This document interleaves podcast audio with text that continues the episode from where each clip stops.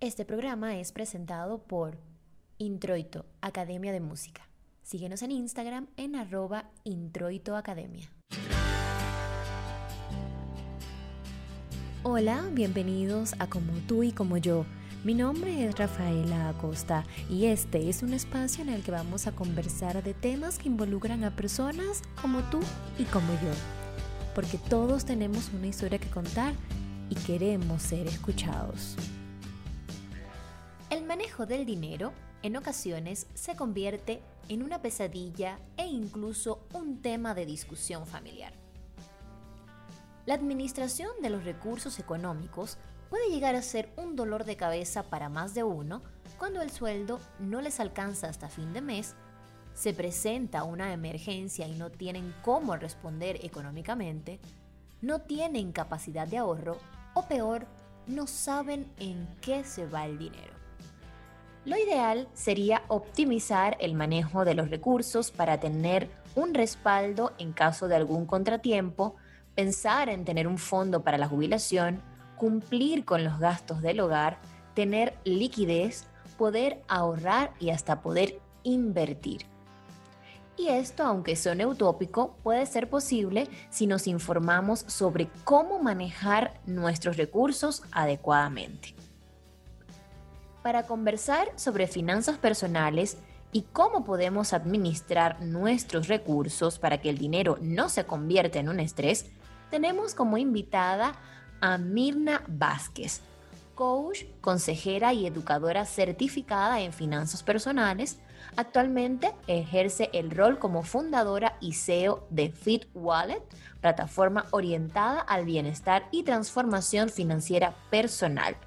Además, se ha convertido en voz propulsora del bienestar financiero dentro del ecosistema empresarial en Puerto Rico, alineada a la industria del fintech, con más de 1.300 personas apoyadas hasta la fecha bajo su plataforma Fit Wallet, ayudándoles a dominar la disciplina del dinero.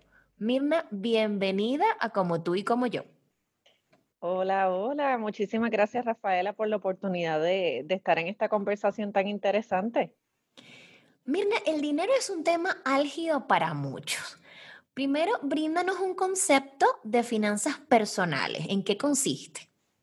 Pues mira, las finanzas personales es básicamente un concepto de cuán sabios somos en cómo administrar nuestros recursos propios del dinero.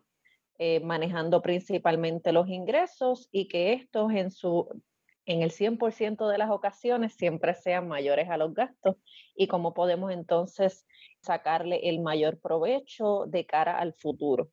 En ese sentido, ¿cómo podemos identificar que tenemos problemas con nuestras finanzas personales? Pues mira, hay unos síntomas que son cuantificables y hay unos síntomas que muy bien pueden ser cualitativos.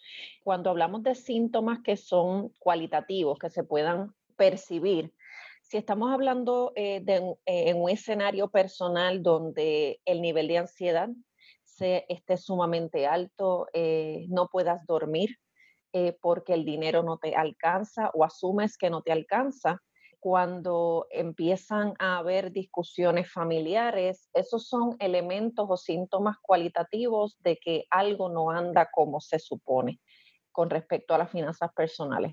Ya en el aspecto de cantidad o cuantitativo, si bien entonces los gastos del hogar o los gastos personales son mayores a los ingresos, ahí entonces es una evidencia ya más empírica, más aterrizada de que algo tiene que cambiar para que entonces el escenario financiero del hogar o personal pueda entonces eh, salir adelante, salir a flote a futuro.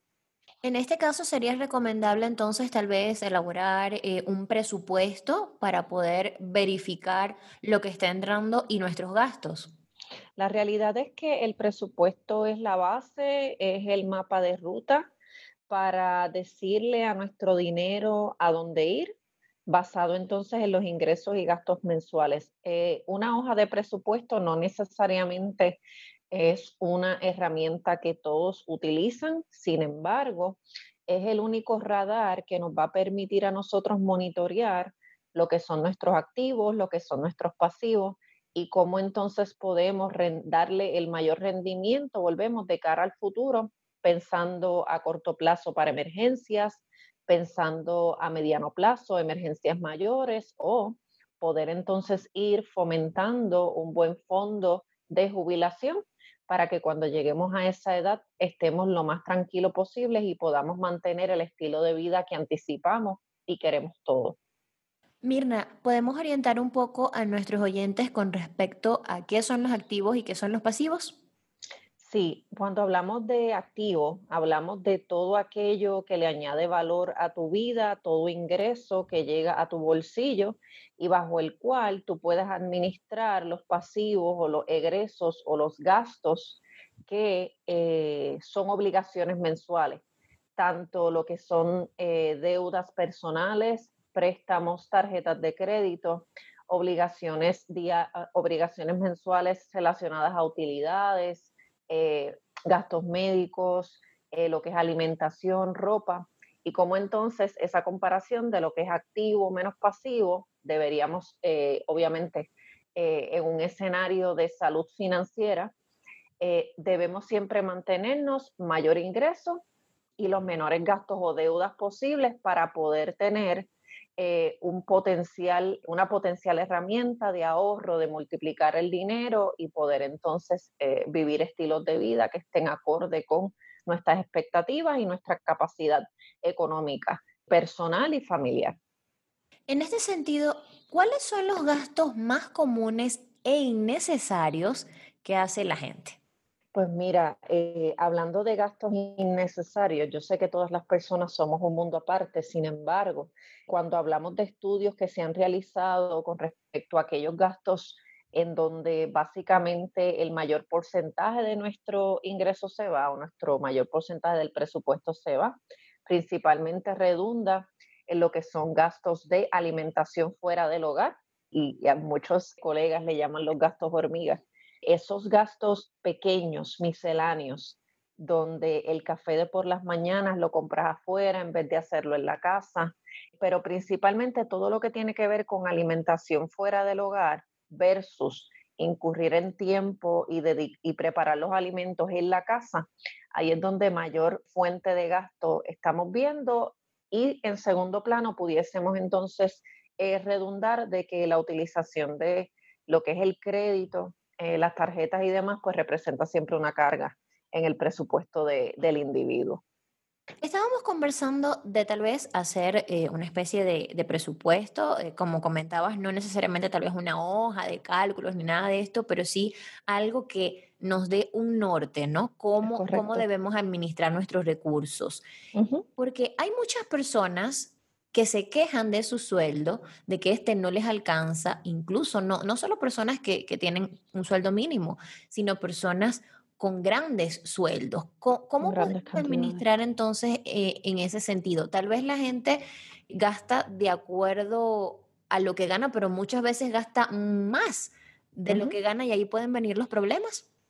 Sí, la realidad es que cuando tenemos situaciones financieras donde la realidad, donde los gastos, en este caso, y, redundamos, los gastos son mayores a los ingresos.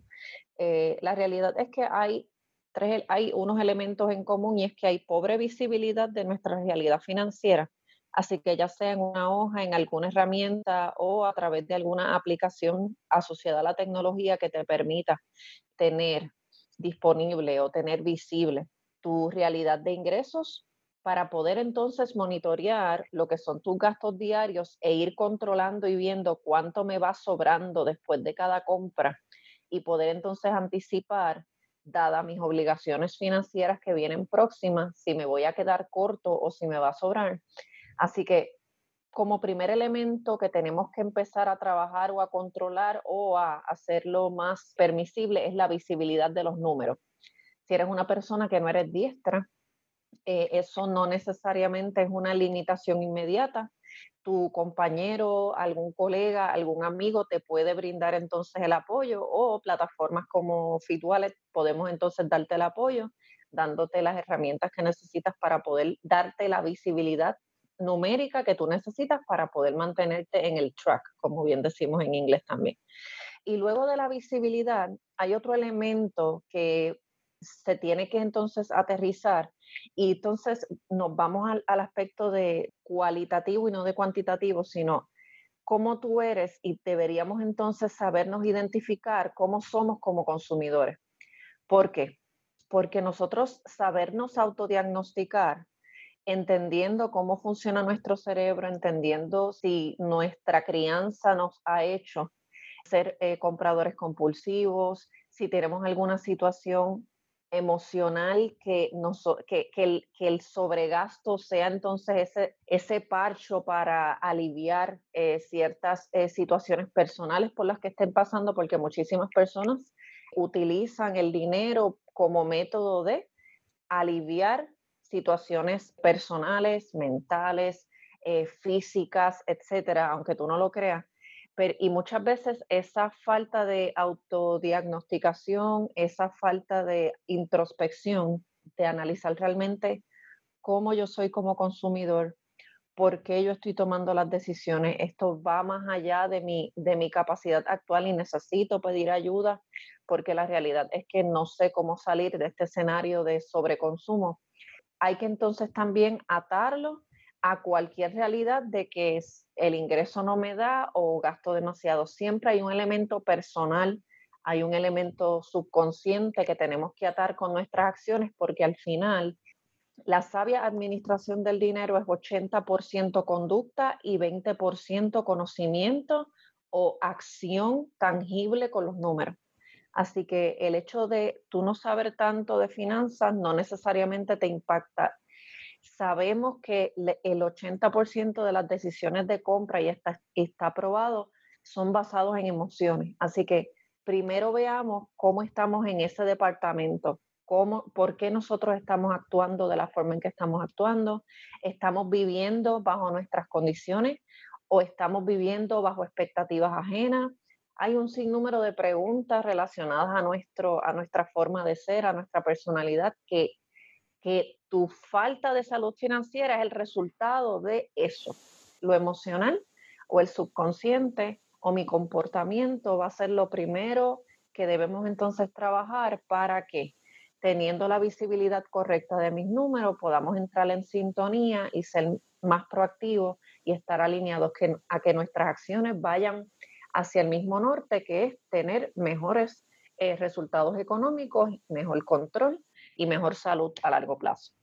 Ahora, si ya identifico mi inconveniente con respecto a, dónde están yendo mis, mis recursos y me organizo pues un poco mejor, ¿cómo administro mis finanzas personales, pero ahora estando en pareja? porque, como comentábamos al principio, esto es un tema bastante eh, complejo, no solo para las personas que viven solas, sino también en familia y sobre todo cuando están en pareja por esos gastos, ¿no? De, de, quién asume qué. Entonces, ¿cómo administrar nuestras finanzas personales cuando estamos en pareja? Sí, mira, de las recomendaciones más útiles que nosotros podemos dar cuando el escenario de uno pues se multiplica, ya son dos personas en, el escenario de, financiero en este caso. Uno de los errores más comunes que se cometen es que cuando entramos en un entorno de compartir obligaciones financieras o compartir deuda, es que las parejas asumen que dividirse todo exactamente a la mitad es lo idóneo o es lo más fácil. Posiblemente sea lo más fácil por salir del paso y no meterle un poquito más de mente a, la correcta división de lo que son las obligaciones financieras, pero nos hemos dado cuenta de que el 100% de las parejas, cuando tú ves lo que gana la parte A de la pareja versus la contraparte, jamás es exactamente igual. Siempre hay una parte que gana un poco más que la otra. Jamás es 100% igual. Así que esa estrategia de dividir todo a la mitad siempre te va a afectar a la parte que gana o ingresa al hogar un poco menos. ¿Por qué?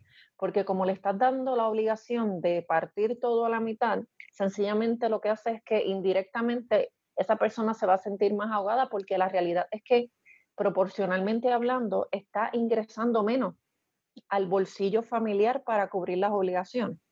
Así que lo que nosotros recomendamos, y esto las parejas con las que hemos trabajado, los que han participado en experiencias educativas con nosotros, eh, obviamente eh, se sienten mucho más tranquilos cuando la realidad, eh, cuando le aterrizamos el concepto de no necesariamente tiene que ser todo en partes iguales, tenemos que hablar más de ser justos. Así que hablando de justicia en temas financieros en pareja, es importante o deberíamos entonces irnos a dividir las obligaciones financieras basado en la proporción de ingresos. Y me explico. Del 100% de las deudas, tú validas cuánto aporta la parte A y cuánto aporta esa contraparte. Si una parte aporta 500 dólares o 400 dólares y la contraparte aporta 600, que en total son 1000, pues ya tú ves que una parte aporta, eh, básicamente se divide en 60-40.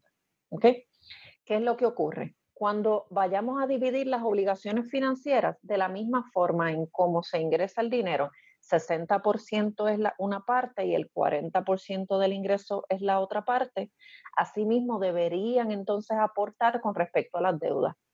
Hagan una, una cuenta en común para esas obligaciones que se comparten en la casa cuáles son, hagan, un inventario de esas obligaciones que se comparten, si es la factura de, la, energía eléctrica, eh, del agua potable, lo que es la comida, etcétera. ¿Cuáles son esos gastos que están entrando en ese escenario compartido? Y súmenlo, totalícenlo.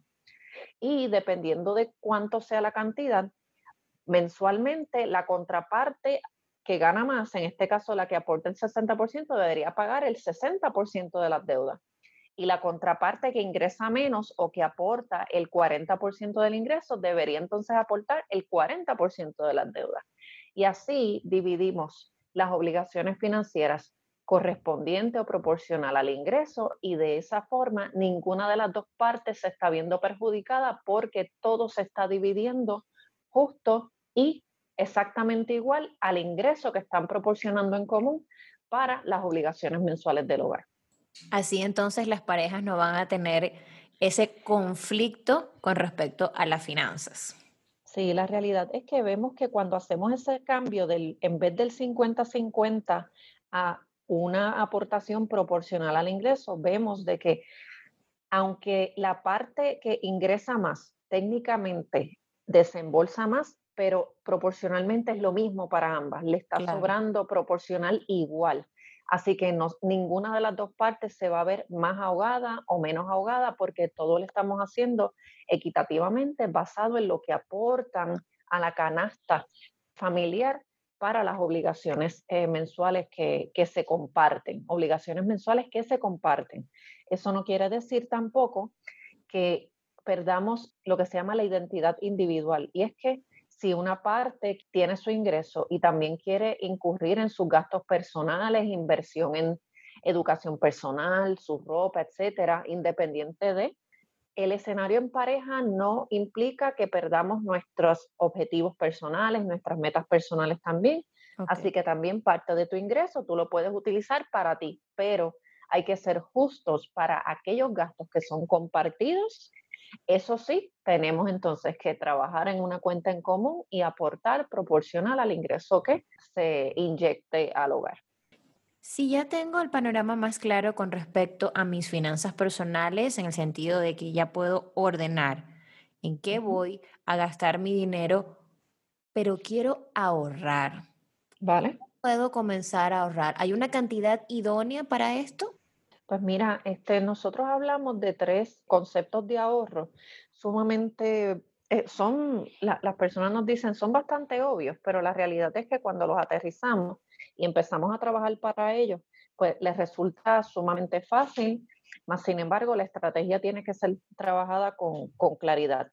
Primero, tenemos que pensar en nosotros en el corto plazo y en cómo manejar las emergencias que ocurren de imprevisto o aquellas cosas que lamentablemente no podemos controlar porque nada se controla en un 100%.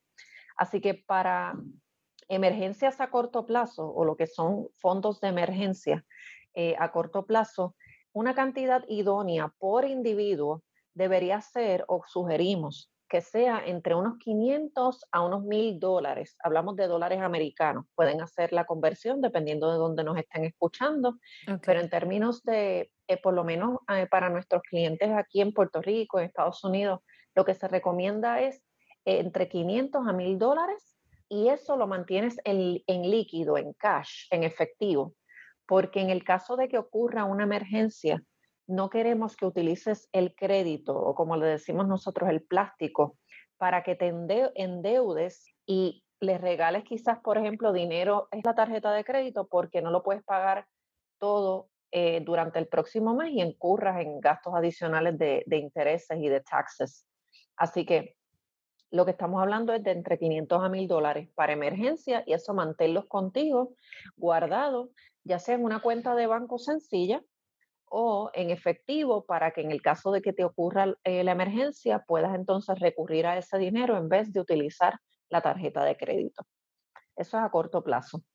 Cuando hablamos de emergencias mayores, ahí entonces por eso es que es bien importante poder aterrizar lo que son nuestros gastos prioritarios mensuales. Y hago una doble línea en prioritario, porque cuando ocurre una emergencia mayor, entiéndase, que tu ingreso se vea perjudicado por un periodo de tiempo extenso, ya sea por situaciones médicas, que Dios no lo quiera, que no puedas trabajar, no puedas ingresar dinero a tu bolsillo o al bolsillo familiar por un periodo de tiempo extenso, nosotros sugerimos a que comencemos a trabajar una estrategia de un fondo de emergencia a mediano plazo de entre tres a seis meses de gastos prioritarios.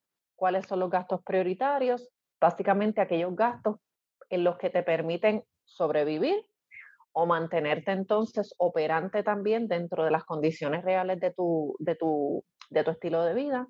Así que estamos hablando techo, estamos hablando alimentación, estamos hablando potencialmente energía eléctrica, agua, posiblemente algo de vestimenta, educación, obviamente si tienes hijos, etcétera. Así que los gastos prioritarios de cada individuo o de cada familia pueden variar, gastos médicos, dependiendo si hay condiciones que, apremien y que tengan que aterrizarse en ese presupuesto de gastos prioritarios.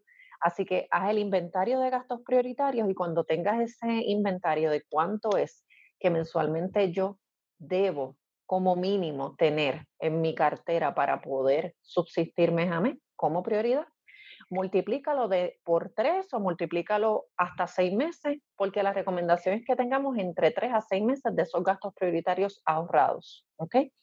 Y a largo plazo, cualquier instrumento relacionado a retiro, ya sea con tu patrono, ya sea una cuenta de retiro individual que te permita multiplicar el dinero a largo plazo a través de un ahorro eh, periódico anual basado en las reglas que, que, se establezcan en tu país con respecto a instrumentos financieros orientados al retiro, obviamente tienes esas tres bases cubiertas a corto plazo, a mediano plazo y trabajando poco a poco la estrategia a largo plazo. Y con respecto al porcentaje, es decir, ¿hay un porcentaje estimado que yo pueda eh, destinar o deba destinar mes a mes para comenzar a hacer como estos fondos de reserva? Sí, la realidad es que todo depende obviamente del escenario financiero, pero hay recomendaciones generales que, que te sugieren o que sugieren en general que comencemos mínimo por lo menos con un 10% del ingreso orientado a escenarios de ahorro a corto, mediano y largo plazo, más o menos basado en las cantidades que te estoy sugiriendo. 500 a 1000 dólares, una vez tú llegas ahí, trabajas tu escenario de ahorro a mediano plazo entre 3 a 6 meses de gasto. Una vez lo tengas, entonces ese 10% del ingreso lo enfocas 100% a retiro porque ya tienes los otros dos fondos cubiertos. Así que comenzando con un 10% del ingreso es un escenario chévere. Sin embargo, si tu escenario financiero personal te impide lamentablemente no comenzar en un 10, puedes comenzar con menos hasta con un 1%.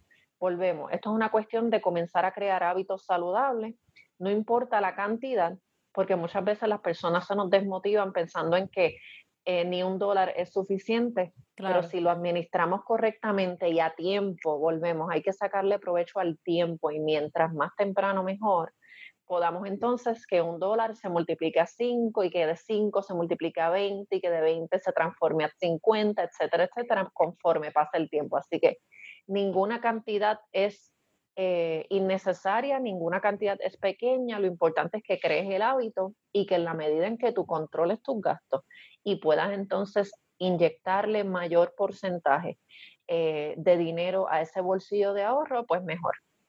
Y ahora, ¿cómo saber cuándo nos conviene endeudarnos y cuándo debemos tomar otras opciones. Eh, está en ese tema de la deuda, hay, hay gurús de finanzas que son antideuda full. Eh, no les gusta el crédito, no les gusta, siempre trabajan con el concepto de que el efectivo es el rey, o en inglés le llaman the cash is king.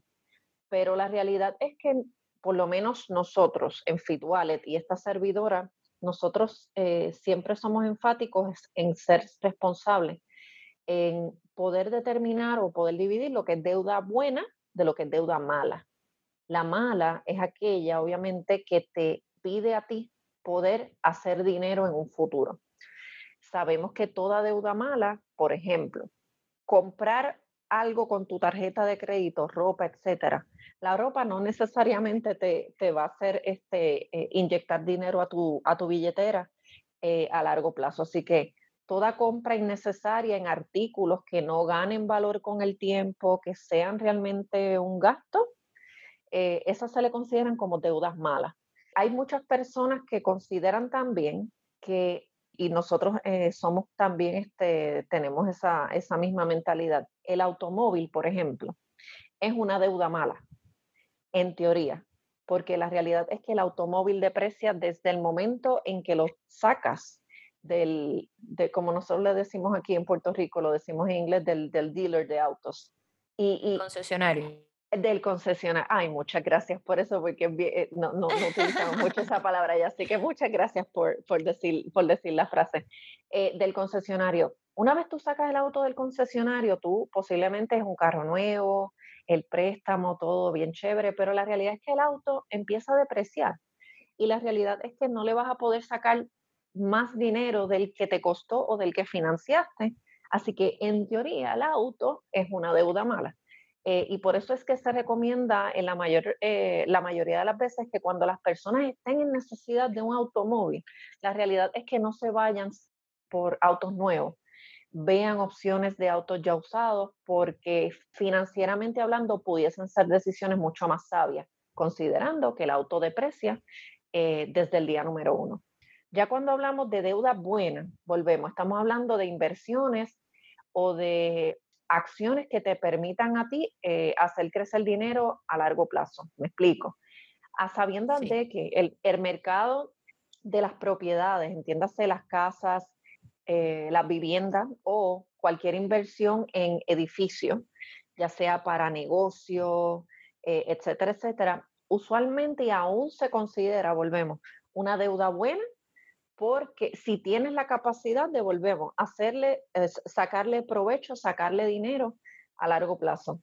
Dependiendo de dónde estés viviendo, muy bien lo que es la industria de lo que es el real estate está en pérdida. En Puerto Rico estamos pasando por una situación difícil, por ejemplo, de que muchísimas viviendas han depreciado entre un 30 y un 40% del valor hace sobre 10 años. Así que hay que evaluar muy bien si tu objetivo para efectos de incurrir en un préstamo o en una deuda de, infraestructura física, de vivienda, de negocio, etcétera, tienes que hacer bien el ejercicio, tienes que validar bien cuáles son tus objetivos, si tú piensas, por ejemplo, utilizarla para renta, invertir para efectos de un negocio y otras personas entonces también entren contigo como socios para multiplicar el potencial eh, beneficio, obviamente, a largo plazo. Así que te diría, lo que es infraestructura física, vivienda, casa, siempre se mantiene, considera, eh, se mantiene esa consideración de que es deuda buena que hay gastos regulares y hasta inversiones en automóvil, vehículos, etcétera, pues deuda mala y la realidad es que pues hay que repensarlo antes de tomar una decisión concreta. Entre las deudas buenas, ¿podríamos considerar la educación? Entre las deudas buenas también se puede considerar la educación. Volvemos en la medida en que seas proactivo y le saques provecho, obviamente, a eh, lo que estudiaste, la certificación, tu carrera, etcétera, porque también existen muchísimas personas que les gusta el escenario de ser estudiantes, sin embargo, no capitalizan contra ese conocimiento. Así que si eres de las personas que está invirtiendo dinero y tiempo en educarte, deberías tener un plan B posterior a terminar tu carrera o terminar la, eh, la certificación o lo que sea que estés tomando. Tiene que haber un plan B de cómo tú vas a monetizar tu conocimiento, tu experiencia, lo adquirido, para poder entonces inyectarle dinero a tu billetera, porque estudiamos para progresar y con el progreso, pues viene también el potencial aumento en tu capacidad económica personal y familiar. Mirna, ahora, ¿cómo podemos salir de las deudas? Pues mira, hay diferentes alternativas o estrategias que van orientadas a lo que es la cancelación acelerada de deudas. Nosotros principalmente nos enfocamos en aquellas deudas que la realidad son las, las deudas bien malas, como lo hablamos ahorita, lo que son las tarjetas de crédito, que son deudas con porcentaje variable. Tenemos que comenzar a atacar de forma acelerada el reducir o hasta eliminar lo que es la deuda de tarjetas de crédito. ¿Cómo comenzamos a trabajar eso? hay dos conceptos que las personas muy bien pueden trabajar y es el concepto de avalancha o es el concepto de bola de nieve. ¿okay? El concepto de cancelación a través del método de avalancha implica comenzar con las deudas de tarjetas de crédito que tengan el mayor porcentaje de interés. ¿okay? Si tú quieres comenzar a trabajar con esas deudas que sean con el mayor porcentaje de interés, o el mayor balance, empieza por esa, porque son las deudas que te están haciendo el hueco más grande y más rápido en tu bolsillo. ¿Ok? Ok.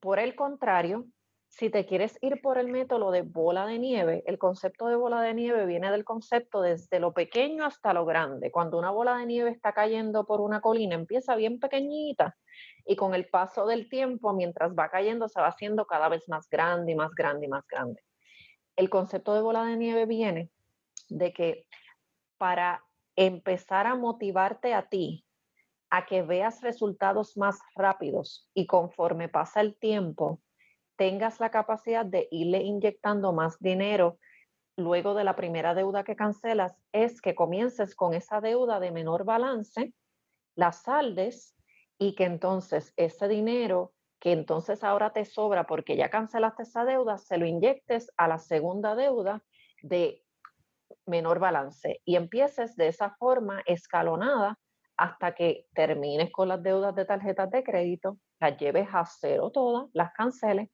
y al final técnicamente nos quedaríamos con aquellas deudas que son tipo préstamo, donde el porcentaje ya es fijo, ya tú puedes comenzar a trabajar otra, otra estrategia porque sabes cuánto tienes que pagar todos los meses. Así que metámosle todo, todo el empeño a deudas de tarjetas de crédito, que son las de porcentaje variable, y puedes escoger o empezar con la deuda de mayor balance, mayor por ciento de interés, que es el método de avalancha, que con esa técnicamente tú le estarías dando un alivio crucial al bolsillo. Puede ser que te tome más tiempo en saldarla porque es la deuda de mayor balance o si eres de las personas que te gusta comenzar a ver resultados más rápidos, aunque sea de, pequeña cantidad a grande cantidad, a mayor cantidad, entonces el método de bola de nieve es aquel que entonces te mantiene motivado y vas escalonadamente hasta que termines eh, de saldar todas tus deudas. Ahora, estábamos conversando justamente de las deudas y las tarjetas de crédito. ¿Cómo utilizar adecuadamente una tarjeta de crédito y qué cantidad máxima de tarjetas se debe tener? Porque a veces las personas tienen una tarjeta, pero se vuelven como ambiciosas y bueno, en los bancos también, ¿no? Al ver que la, persona cumple con sus obligaciones con respecto a la tarjeta, le dan más tarjetas y la persona se llena de tarjetas de crédito. Entonces, ¿cómo debemos utilizarla adecuadamente y qué cantidad sería la, idónea para que una persona pueda manejarlo? sin manejarla. Sí, mira, nosotros somos anti tarjetas de crédito de tiendas por departamento. Eh, no somos patrocinadores de ninguna, así que si la tienes, vamos a empezar a, trabajar la cancelación de esas, porque las, las tarjetas de crédito que son ligadas a algún establecimiento comercial, elimínalas de tu vida, ya sea por avalancha o por snowball, bola de nieve, pero elimínalas de tu vida. Vámonos entonces a un escenario mínimo eh, o, lo más recomendable. Una tarjeta de crédito para efectos de cómo está el mundo en estos momentos, si ocurre una situación donde lamentablemente, y ocurre porque a esta servidora le ha pasado, eh, te clonen la tarjeta, extravíes la tarjeta, te roben la tarjeta, etcétera deberíamos siempre tener un plan B o algo de respuesta para una situación de emergencia. Así que yo en lo personal tengo dos tarjetas de crédito y son las que utilizo para mis gastos regulares eh, o para gastos grandes. Por ejemplo, cuando me voy de viaje, etcétera, que obviamente quizás no tengo todo el efectivo en el momento, eh, o para hacer las compras online. Obviamente no puedo pagar en efectivo si todo lo, lo, hago a través del Internet, así que la tarjeta de crédito es la que me ayuda a mí a hacer el pago del bien o el servicio y luego yo por el otro lado le inyecto y la saldo. Y eso muy bien batado a la pregunta que me haces, ¿cómo manejamos las tarjetas de crédito? Primero, dentro del concepto de lo racional y lo obvio, tenemos que pagar las tarjetas de crédito a tiempo, todo el tiempo el pagar las tarjetas de crédito fuera de la fecha de vencimiento es lo que mayor golpea negativamente tu historial de crédito. Así que eso es un big no-no. Así que más allá de saber que tenemos que pagar a tiempo las tarjetas de crédito, yo te diría que comencemos con una cantidad no más de dos, ¿ok? Si eres de las personas que eres muy buena paga, te van a empezar a llover ofertas, tarjetas que tú ni tan siquiera quisiste, o llama a la tarjeta que te, a la, a la institución que te la envió y cancélala o rómpela, porque tenemos que enfocarnos realmente en lo que necesitamos. Y la realidad es que, ¿para qué tú quieres tanta tarjeta de crédito? Primero que todo, porque a mayor líneas de crédito abiertas, mayor obligación crediticia te va a aparecer en los historiales de las tres compañías principales de crédito. Y aunque la tarjeta tú la tengas en cero, eso te puede a ti perjudicar tu capacidad de crédito en el caso de que, por ejemplo, necesites eh, abrir una línea porque necesitas comprar un vehículo o comprar una casa, por ejemplo. Y ven que tienes tanta línea de crédito, aunque, aunque estén en balance cero, aunque no le debas, eso te puede afectar negativamente tu potencial de abrir una línea de crédito bien necesaria o un préstamo bien necesario porque tienes tanta línea de crédito abierta y no has tenido la responsabilidad o la diligencia de cancelar las que no necesitan. Así que eso es una muy buena recomendación que pueden implementar. Quédate con las que realmente necesites. Las que realmente necesites, en mi caso, tengo dos. Una que es la que utilizo constantemente para pagar mis obligaciones mensuales porque tiene un beneficio de puntos que mientras más la utilizo, más puntos y más beneficios me dan, pero no es que estoy gastando por gastar, es que todo yo, lo, yo utilizo la tarjeta como si fuera el efectivo, pero por el lado en que yo pago la factura de la luz, por el lado en que ya yo sé lo que debo y, se lo, y la saldo. Así que técnicamente yo estoy siempre en un escenario de pago, saldo, pago, saldo, pago, saldo. Me mantengo creando un historial de crédito de buena paga y me mantengo en todo momento manteniendo un balance de cero sin deberle al banco o a la institución financiera y no tengo que estar pagando intereses porque no mantengo los balances en cero mes tras mes. Así que ahí te estoy dando quizás un poquito, un poquito de todo para que las personas que nos están escuchando vayan trabajando más sabiamente la administración de lo que es el buen crédito. Así es, Mirna. Y ahora, ¿qué recomendaciones nos puedes dar para quienes desean mejorar sus finanzas personales y tener liquidez? Pues mira, siempre el escenario de aumentar ingresos es fantástico. La realidad es que a mayor ingreso, mayor potencial de salud financiera tienes porque mayor potencial de ahorros tienes. Pero la realidad es que en la medida en que podamos aumentar ingresos, reduciendo también gastos, ese es el escenario idóneo. Porque si aumentas ingresos, pero si en la misma forma en que aumentas tus ingresos, aumentas tu costo de vida, pues ahí realmente no estás haciendo nada. Así que en la medida en que tú puedas mantenerte trabajando, si eres un emprendedor, en la medida en que puedas prepararte y potenciar tus ventas, potenciar tus servicios, potenciar tus productos y constantemente te mantienes en innovación e inyectarle entonces mayor ingreso a tu bolsillo.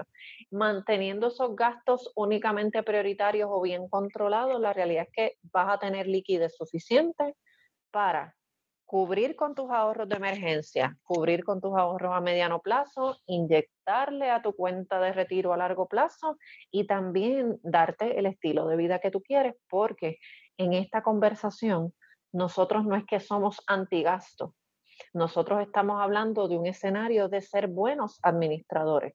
Y si te quieres dar un viaje, te lo puedas dar. Y si quieras salir a comer, puedas salir a comer. Es que te des el permiso que el presupuesto sea el que te dé el permiso a ti de hacer todo eso que tú quieres hacer. Así que no hay limitaciones para ser financieramente saludable. Cada presupuesto es único, así que date el permiso, pero hazlo de forma organizada, de forma concienzuda y realmente justa para que realmente veas los frutos a largo plazo, mantengas tu liquidez y mantengas el estilo de vida que tú desees. Fuera de lugar. Mirna, llegó el momento de nuestra sección fuera de lugar. Escoge por favor un número del 1 al 10 para seleccionar tu pregunta. Eh, me voy con el número 7.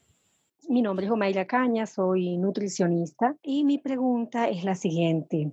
¿Cómo crees que influye el uso del tapabocas en la comunicación y cómo crees que puede influir en los niños? Interesante la pregunta. Mira, la realidad es que este escenario de utilizar el tapabocas por la emergencia que estamos pasando a nivel mundial, conociendo que el ser humano transmite más eh, lo que es el lenguaje no verbal, transmite muchísimo a través de gestos, más allá de las palabras, y en este caso para con los niños, y, que los niños posiblemente no tengan ese, ese, ese conocimiento de, este tema. Los niños que, que son tan expresivos, los niños que son tan extrovertidos, tan abiertos, cuando ahora estamos en un escenario donde no podemos expresar cómo nos sentimos porque nadie nos está viendo nuestros labios o se les imposibilita leernos o ver nuestra cara 100%. Yo creo que eso da pie a, ser un poco más empático, a ser un poco más pausado en términos de la paciencia. La comunicación muy bien se puede ver afectada y con respecto a los niños, entendemos o entiendo que ellos a largo plazo pues van a entender la urgencia o por lo que estamos pasando cuando tengan mayor edad y digan o, reconozcan el, el por qué tenemos que estar con estas cosas en nuestra, en nuestra boca o en nuestra cara todo el tiempo. Ellos van a entender más el por qué cuando sean mayores. Todos somos seres tan expresivos y nuestro lenguaje no verbal es tan poderoso que ahora no tener esa capacidad de, de poder sonreír y que nos reconozcan o de poder, poder expresar con mayor claridad si estamos pasando, si estamos tristes, si estamos ansiosos. Yo creo que la empatía en este momento es una es un plus, es una obligación, mucha paciencia a todos y con los más chicos pues también eh, tenemos que, darles la oportunidad de, expresarse lo mejor posible y hacerlos entender que todo esto pasará, todo es temporal, pero que en este momento nuestra realidad hace que tengamos que cuidarnos y que tengamos que ser responsables. Mirna, muchísimas gracias por acompañarnos en este episodio de Como tú y como yo para conversar sobre cómo mejorar nuestras finanzas personales y comenzar a reflexionar cómo es nuestra conducta al momento de comprar, esos impulsos que a veces nos llevan a gastar en cosas que realmente no necesitamos. Muchísimas gracias Rafaela por la oportunidad. Eh, espero que no sea la última y gracias a todos los que eh, sintonizaron en este, en este podcast. es un honor y pueden entonces contar con, con mi apoyo, con nuestro apoyo a través de nuestras redes sociales y nuestras redes digitales. Así es, si desean conocer más sobre finanzas personales, pueden seguir a Mirna en Instagram a través de su cuenta arroba mvázquezpr y en arroba fitwallet. Recuerden que pueden visitarnos en Instagram en arroba como tú y como yo pod y en nuestro canal de YouTube donde podrán disfrutar de todos los episodios. Muchas gracias a todos por escucharnos. Será hasta la próxima.